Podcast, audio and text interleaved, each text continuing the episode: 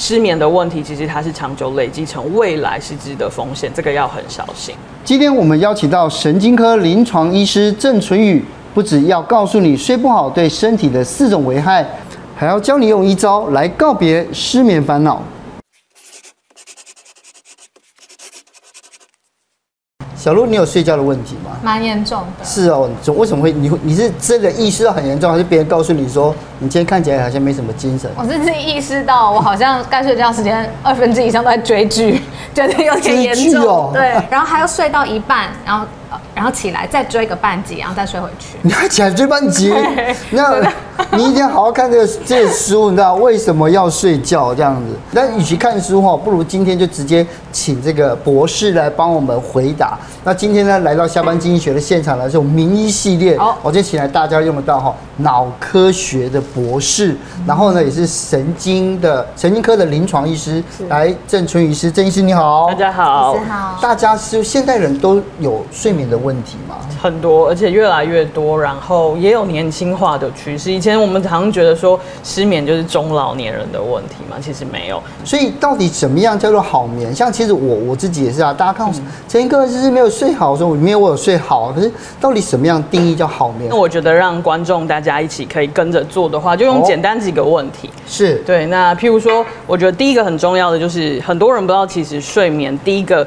最重要的关键就是在你入睡的时间跟速度。是，对，两位的话大概我大概十分钟内一定可以睡得着。哦，这么厉害！到现在我还是一样，嗯、就那种 就睡着。哦，太强了！从小就这样，从小就这样子。对，这就是体质。对，这这体真的是体质的问题。你有一个很好的体质哦，对，天生的。天生的。其实睡眠我们现在还是发现跟体质或者是爸爸妈妈就是遗传给我们有关。所以那种粘到枕头会睡着的人就是。是最好的一种恩赐，恩恩赐，我也是这么觉得。就是年纪越大，都越有感觉。对对对对对，是。所以小路呢？我大概是两集 Netflix 的时间可以，那就是要 两个小时内。对，我们一般界定了，我们希望说入睡就是我们真的很好的躺在床上，好好的放松，我们可以在二三十分钟内入睡，这个是比较理想的，不然你就一直压缩睡眠嘛。对啊。那第二个，躺在床上会胡思乱想。其实很多病人他是。都还好，都还好，就是要睡觉前也都还好，睡觉前也都还好，就一躺到床上就开始转，脑子就开始转不停，转白天的事情啊，然后很多的情绪啦，或者是本来没想到的事情，全部都一股脑的跑进来，哇，就就就停不了了，这样。是，接下来来小鹿，你记一点。做梦内容多情绪，我蛮容易做梦的，而且我还会。半梦半醒之间想一下，我刚刚做的梦，我梦到了谁？这样子。其实我们每个人都会做梦，做梦是健康的。好，做梦在我们现在的神经生理学来说，它并不是一件坏事。但是我们可能要评估自己的梦是怎么样。比如说，我有很多病人，他是噩梦连连。那这种噩梦是蛮恐怖的哦，是会被追杀，他要在梦里一直跑，一直躲。那甚至有时候他就变成一个快速动起睡眠障碍，他会开始挥拳大叫，会影响床伴。那甚至有一些人就是他本来就是生活中是很温和的人，可他在梦里他会去追杀别人。对啊，跟平常蛮温和的，我没有这个问题。我只会记得在起床前最后一个梦这样。对，好，那接下来你看哦，半夜起床超过两次，哎，这个就睡眠品质就不好嘛，中断。然后睡起来腰酸背痛，那可能跟代谢有问题。然后最我觉得最后一个就最有争议，就是睡满八个小时。其实我是。睡不满八个小时。对，其实我们现在会比较强调就是睡眠的 CP 值，就是我们刚刚讲的有没有真正深眠的问题。嗯，好，那如果你真的是睡得很深沉，其实有一些人他本来就天生短眠也没有关系。那我们刚刚讲起床的状态，就是很多人都会说，那我到底简单的来说，我怎么样算睡得好？其实我会教大家一个最简单的，就你睡起来的时候，你是觉得手机是充一百趴的感觉吗？还是那种二十趴的感觉？哦、嗯，好，那很多的人睡起来。应该是很放松，然后觉得哎、欸，本来有一些肩颈的酸痛的问题是好的嘛？对啊，你你是回复的，但是有一些人睡起来反而觉得全身酸痛，好，或者是说这个这个头部很胀很紧，那就代表你睡眠当中可能有一些问题产生。是，所以你看哦，像像刚以前讲说就是紧张啊，然后就是什么焦虑啊，就是造成了失眠。所以现在还有这种失眠新的原因是不是？对，大概就是两个，一个就是这个呃追剧。好，或者是造成的这个拖延症。刚刚小鹿那个叫小鹿症候群，对，小鹿症候 群。手机拿起来，你要追什么都有，随时点开就，而且这些剧是一集接一集，一出接一出。对，你其实如果不想要停的话，你可以根本就不用停。对啊，先跳过片头跟片尾，对啊，是看到底。呃，其实这个呃大型的统计有，现在有睡眠拖延症的人，哈，失眠的人里面大概有六成以上都有。含带这个问题，其实比例非常高。那其实不是只有剧啊，那像男生喜欢看运动赛事，那都会变成拖延症，不小心就变成拖延症。那其实这个也跟我们说的新冠失眠有关了哈。新冠失眠其实它是一个呃大群，它有很多原因啊。不过最常见的还是 work from home 的问题，因为在家工作嘛，你等于没有一个工作场域跟睡眠场域的分隔。分隔，像很多人他甚至没有卧房。好，那就会产生这个问题，那常常就会导致说他在床上做所有的事，好，就是在在床上打电脑、通通电话。好，或者是看东西，嗯、那他这个没有办法分野的时候，其实他的那个睡眠的日夜节律就会混乱。嗯、所以这个图就是一个压力荷尔蒙的图，就是我们正常来说，人本来就会有压力荷尔蒙。嗯、我们在白天，比如说像我们现在在录影，我们三个人压力荷尔蒙应该都蛮高的，因为我们要专注，嗯、然后我们是一个战斗状态。这个专注就跟战就跟这个压力荷尔蒙有关。对，这就，是我们身体天然的类固醇啦，可以这么说。哦、那这是好东西，嗯、但是我们预预期这个东西到傍晚到晚上它要退掉嘛。就像这样这个曲线，对，像蓝色这个曲线就是好曲线，白天高，然后晚上低。对，但是现在的状况，像我们刚刚讲的这个追剧的拖延症，或是新冠失眠的问题，很多的人现在晚上的压力荷尔蒙反而比较高。哦我知道真的不少人有睡眠的问题。那我这边有一个数据是根据世界睡眠协会，他说台湾几乎是每五个人当中就有一个人会有睡眠失眠的状况，这样是三百九十一万人，蛮多的。到底失眠会有什么样的危害呢？嗯，其实我们可以从几个层面来看。嗯，那第一个当然就是我们最担心的，就是像中风、哈心脏病这种很急性血管的问题。哦、那这个就是我们可以看到，这是两个血管的剖面。嗯，哦，那这个画面左边的是可以正常睡觉老鼠的血管，右边是。呃，在十六周当中，就是那个科学家一直去吵那个老鼠，就刻意打断他的睡眠。对，所以还是有睡哦。就我们刚刚讲的，他还是有睡，但是他是破碎的睡眠，他是一直被打断的。好，那我们可以发现，其实大家眼睛很尖的观众一看就知道，右边的这个血管很明显，那个壁是增厚的。是。好，那其实血管就像水管嘛，你壁增厚，你里面流通的管道就变小嘛。那你看它壁上甚至就会卡一些厚厚的东西，嗯，这就是我们常说的血管的这个硬化，嗯，哦，跟这个血管的狭窄，那久而久之血流就不顺，好，那当塞住的时候就是中风跟。这个心脏病的来源，所以常常我临床上有一些中风的病人，好，那我们治疗的层面上，其实我都会非常在意他的日夜节律跟睡眠的问题，好，因为你你这个中问题没有处理好，其实它本身这些血管的危险因子，包括血压、血糖，就会很难控制，它就是会起伏就不好，是这个就很重，也有血压、血糖的问题。对，我们刚刚有讲，其实这个呃睡眠跟我们的新陈代谢是有关系，好，它跟血管的功能也很有关系。嗯，那血压其实直接就是反映我们的这个血管功能，好，那所以我其实有蛮多的病人，就是我们是在治疗他的这个一些血管的疾病，哦，跟这个睡眠的问题，意外的发现的好处就是说，当他睡得好一点，好，那这个交感神经跟副交感神经比较平衡。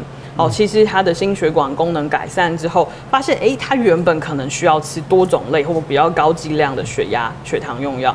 哦，在这个治疗的过程就发现，哎，慢慢他可以稍微就减缓、减缓、减缓，降低剂量这样。是。哦，虽然这个体质还是在，我们还是要治疗。哦，那但是其实对于他减药就有一点小帮助了。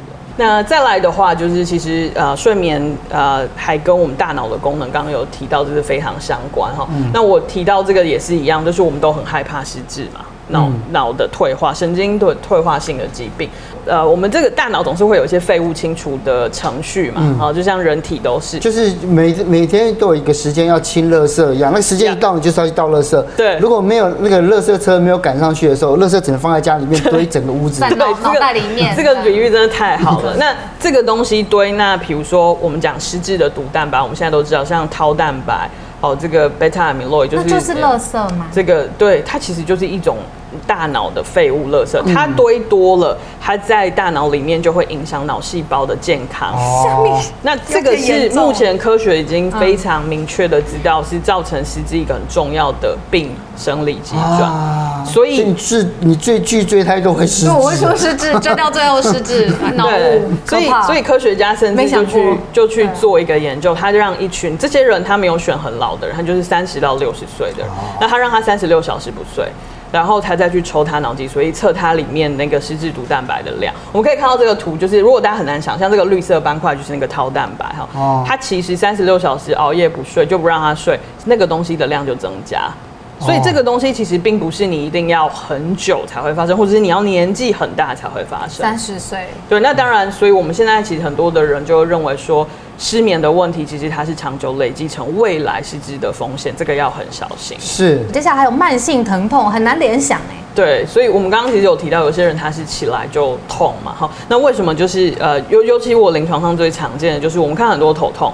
那我们会发现很多头痛的人，其实我们在检查的时候发现是从颞颌关节，就喙推吧这个地方，哈、嗯，就我们咀嚼的地方，嘴边肉这样上去，牙关咬紧。我们我们平时说比比较紧张、比较专注的时候，我们这边都会咬紧，嗯哼，好，不自觉的这个这个就会咬紧。好，那咬紧的时候，这个颞颌关节就会紧绷，然后甚至有点发炎。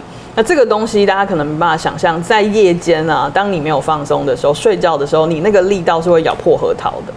我如果放大，我如果放一个，所以很多人他这个睡起来，他那个你看舌头旁边很多齿痕哦，懂懂懂。所以其实颞颌关节的这个治疗有很重要，就是你要在夜间戴咬合板嘛，哈。所以这个东西其实都是跟这个有关。那所以我很多病人是这样，他其实是因为夜间没办法放松，导致颞顎关节发炎之后，它延伸上去跟后面导致的整个头痛，是，然后就很像是孙悟空被孙悟空被紧箍咒，嗯。对，那这样子的话，你看，既然要睡得好啊，但是睡多久才算正常，才算好？像我一天有时候睡六个小时，我很想再多睡，可是我就是睡不着。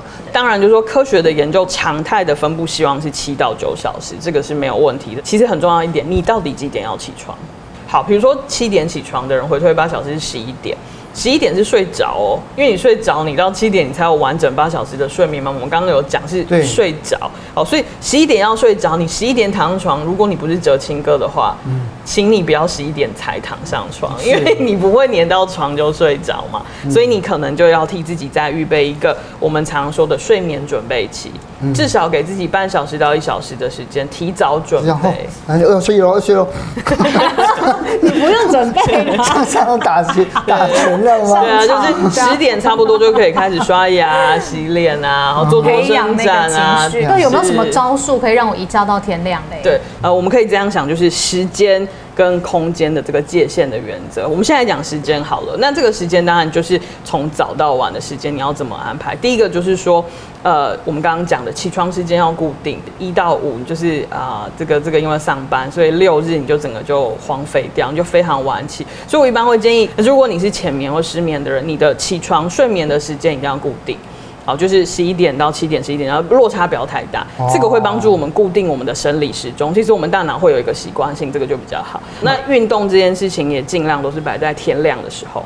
哦，有一些人就是比较习惯晚上运动，对啊，一运动都是要晚上挤满人啊，真的。然后运动完之后就很亢奋啊，这样就觉得世界一片光明，就觉得可以不用睡觉，对对。好，那这样其实有一些人的体质上是不适合的，好，不一定每个人，有些人这样。那我们讲空间的限制，好，空间的限制其实也蛮重要，就是我也会建议，那我们刚刚其实有提到，就是。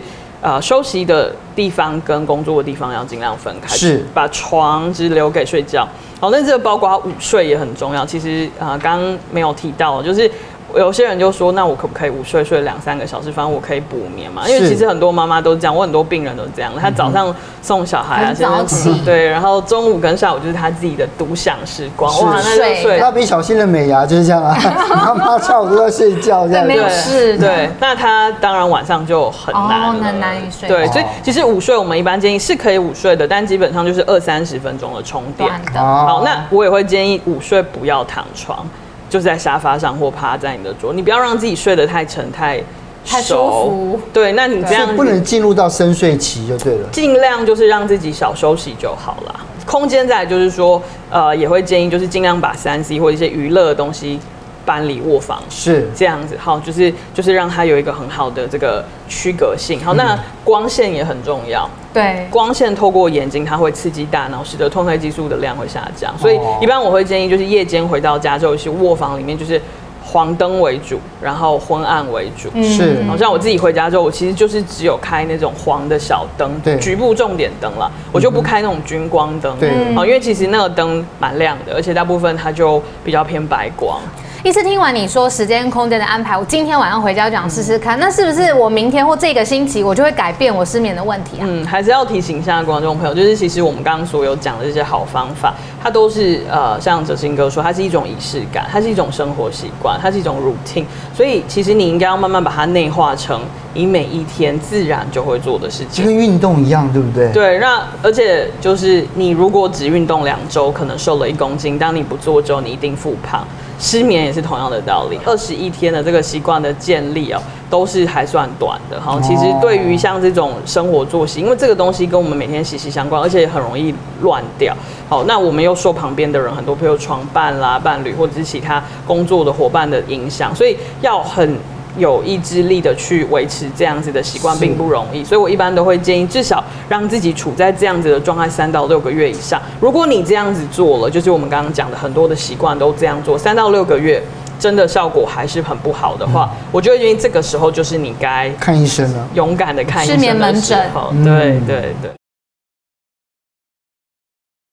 可是讲到是视觉上面嘛，那有的时候我睡觉之前会用听觉来帮助我，像是我会去搜白噪音来听，有的时候有一些你知道很 mindful 的音乐，这到底是不是有帮助的？很好奇。我觉得这个蛮蛮蛮好，没有不好，因为其实我们现在也会鼓励大家用听觉。来取代视觉的刺激是，实际上就是说，当我们真的能很放松的睡觉，老实说，睡前就是真的就是放空就好。但是因为主要是大家现在比较就是没办法放空，对，就是焦虑嘛，就是会有一点难难放松。那会你你突然突然所有的感官都抽掉之后，你反而躺在床上的时候，你就会觉得。很紧张，所以呃，我们就还是用一个感官来取代。那听总是一定比看好，因为比较好。对，因为呃，听就没有光线的刺激。刺激哦、那那我觉得就是像小鹿你说的这白噪音，像我有些病人很喜欢听海浪声，现在有很多嘛，他就播海浪声、海浪声啊、鸟叫声啊、虫叫声啊。他们都可以做八小时，听 这好对对对对对对。那像有一些就是烧那个柴的声音，对对对对对，噼噼啪啪火呢，对啊，火车的声音这样。好，任何的任何的东西都可以，就是你只要。听，然后你觉得舒服，你可以放松，转移你的注意力。你没有焦虑，你可以慢慢放松。是，所以放松是最重要的。对。Yeah, yeah. 那在既然讲到放松哈，我觉得这一定要来好好的研究一下，因为睡觉这要怎么入睡嘛？很多人认为睡觉前放松，喝酒最有效。对，医师你怎么看？对，喝酒这件事情的确，我们喝完酒之后，我们稍微放松跟茫茫的，所以它对于入睡，很多人是觉得有帮忙。其实这也是很多台湾人的习惯。不过还是要提醒大家，就是目前其实科学的研究还是发现说，酒精本身它还是对于中段跟后段的睡眠会有些刺激性，也就是你会比较容易频尿，然后你会比较难深眠，你可能梦会比较多。不过这是看体质啦，好，就是有一些人你就要注意你会不会有这个问题。是。好，那再来就是因为酒精这个东西这几年的研究很多。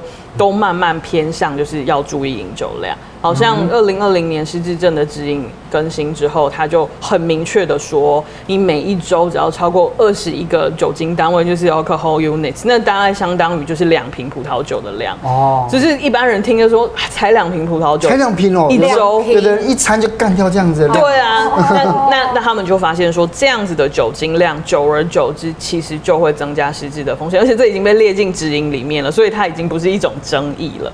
好，所以那因为我蛮多的。病人来找我的时候，他通常都是从啊、呃，可能一瓶啤酒变成一杯高粱，到最后啊，就是 whisky，所以他就是这样喝喝，因为他就发现说他越来可能越没有办法睡，那就要处理两个问题，要处理失眠，还要处理酒精的问题。对，所以要注意的是酒量嘛，那这个是其中一个迷思。但第二个迷思，我很多人，包括我自己也很好奇，我可不可以自己去定，或想办法弄到褪黑激素，然后自己在睡前吃？褪黑激素买得到吗？嗯。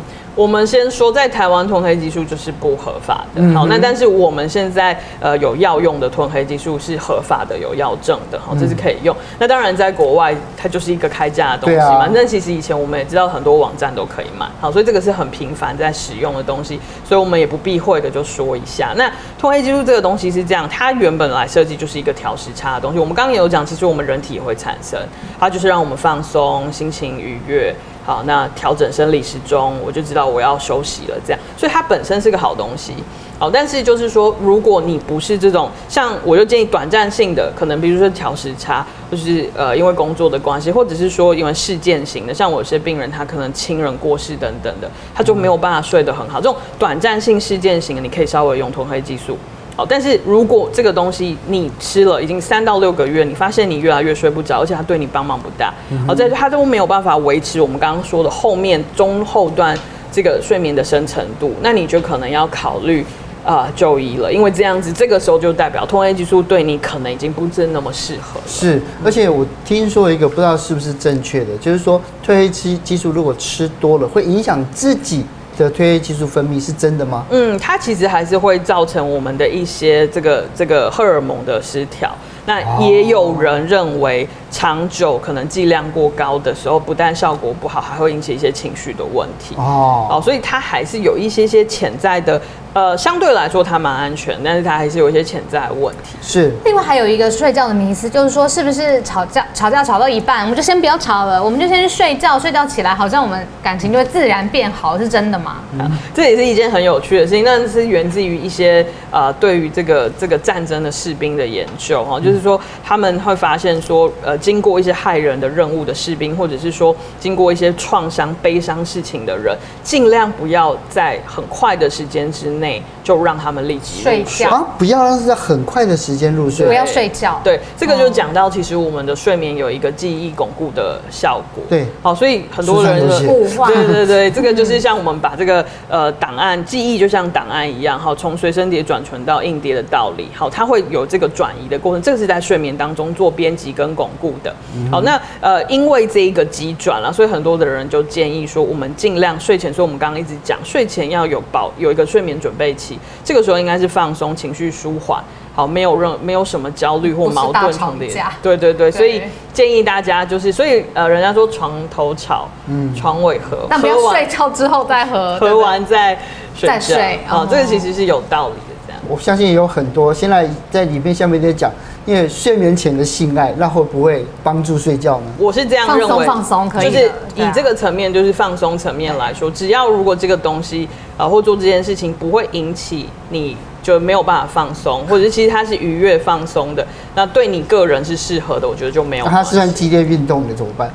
对，这个 就不可以啦，是不是？没有啊，那那但是它是放 松的，就另外一集了，糟糕糟糕，对对，自己时间超过，时间超过，没有，我觉得在主题以内啊，还是要再讲一下。不是你们两个都会躲避成这样子，好好好，来，就这样，谢谢一小哥，我不要让你尴尬，是不是？谢谢谢谢谢谢大家。